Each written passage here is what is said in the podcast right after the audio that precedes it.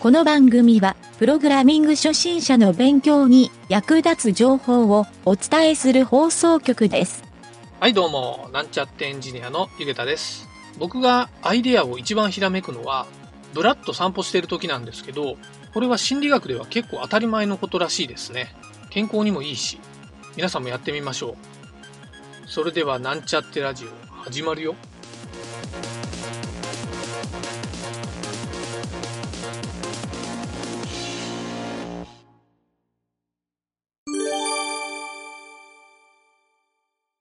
はい、それでは質問のコーナーに行きたいと思います。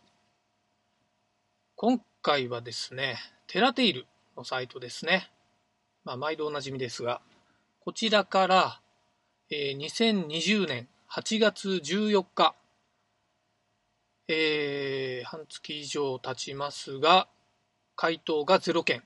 のものです。タイトルが、ブラウザーを再度開くと HTML、CSS が反映されない。はい、こういうタイトルの質問ですね。えー内容を読むとですね、まず前提実現したいこと。ダウンロードした HTML、CSS のテンプレートファイルを CSS が適用された状態で開く。はい、これが実現したいこと。えーで、現在発生している問題点としては、インデックス HTML ファイルをブラウザーで開くと CSS や画像が反映されていない状態になります。一度 CSS ファイルや画像ファイルをローカルで開き、その後、インデックス HTML をリロードするとうまく反映された状態になります。しかし一度ブラウザーを閉じ、再度インデックス HTML を開くと、最初のように CSS や画像が反映されていない状態になってしまいます。はい、これが問題点ですね。で、あとは試したこと。これはなしになってますね。あとは補足情報。フレームワークやツールのバージョンなど。ここにはブラウザーの Chrome っていう書いてあるだけですね。Google Chrome ですね。はい。えーこの問題点に関してはですね、インターネットのウェブサイトの情報をですね、ローカルのパソコンにですね、入れておきたいっていうようなことだと思うんですが、それをローカルにダウンロードしてきた状態で開こうとすると、CSS や画像が反映されないと。はい、結構よくある内容だとは思うんですけど、えーおそらくですね、解決かどうかはわからないんですが、まず、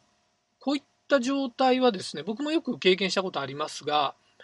基本的にはその CSS がどういうパスで書かれているか、まあ、リンクタグの href 属性に書かれていると思いますが、そこが、えーどうなってるんですかね、相対パスで書かれている状態じゃないかなと思うんですよ。で、相対パスがですね、サーバーのルートから書かれている、まあ、いわゆるスラッシュで始まる状態で書かれてるんじゃないかなと、なんとなく思いますね。ここに、えー URL の書き方をしていると、正常に開く場合が多いので、えーおそらくルートからスタートしてるパスが書かれてるんじゃないかなと。ちなみに相対パスでルートからじゃなくて、例えば、えードットドットスラッシュみたいな、今いる階層からの相対値で書く場合は、これもですね、同じ階層を作ってあげることによって、おそらく問題なく開けるとは思うんですけど、まずこの方がどうやってこの HTML ファイルと CSS をダウンロードしたかっていう方法にもよりますね。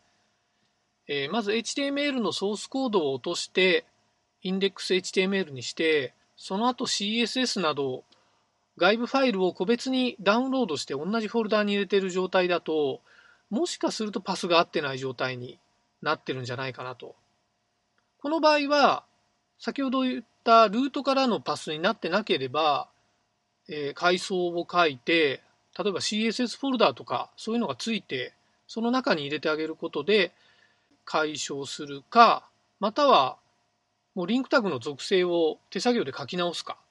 自分で同じ階層にいるっていう、ファイル名だけ入れればいい状態にするっていう手もありますね。はい。またですね、このローカルの PC で見たいという、えー、なぜ見たいのかっていう原因が書かれてないんですけど、HTML の確認をしたいだけであれば、以前 HTML のコーナーでですね、お伝えしたベースタグを使って、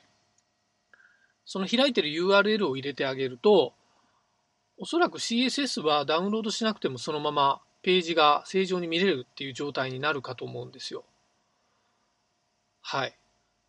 ちょっとこの質問で怪しいのは、CSS や画像が反映されていないっていう状態で、CSS を開いたら画像が反映されるということは、CSS の中にもしかすると URL 記述のイメージパスが書いてあるスタイルシートになってるんじゃないかなと思うので、えー、画像はダウンロードしてないんじゃないかなとは推測ですが思われますね。はい。えー、結構ですね、こういった他のホームページで、まあ、構成がいいものを魚拓的に自分の手元に置いておきたいっていう場合も、なんとなく気持ちとしてはわかるので、えー、そういった時はですね、結構ブラウザーの保存する機能っていうよりは、まあ、もしかしたら画像が見たいだけだったらスクリーンキャプチャーでもいいですし、えー、そうじゃなければですね、やっぱりちょっとそのパスを合わせるっていう、この辺を少し学習した方がいいような気がしますね。はい。えー、この質問されてる方が、このラジオを聞いてですね、この辺が理解できるといいんじゃないかなと思うんですけど、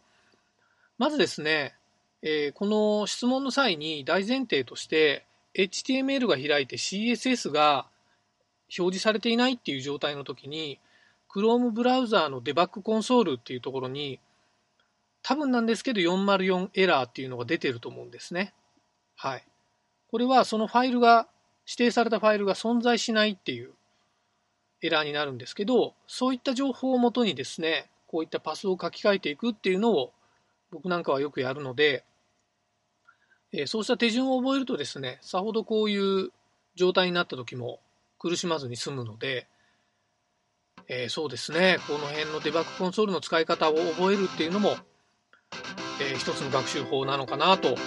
います。はい。今回は以上になります。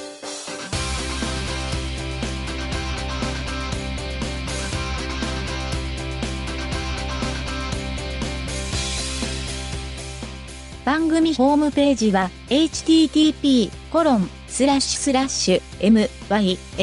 mynt.work スラッシュラジオスラッシュ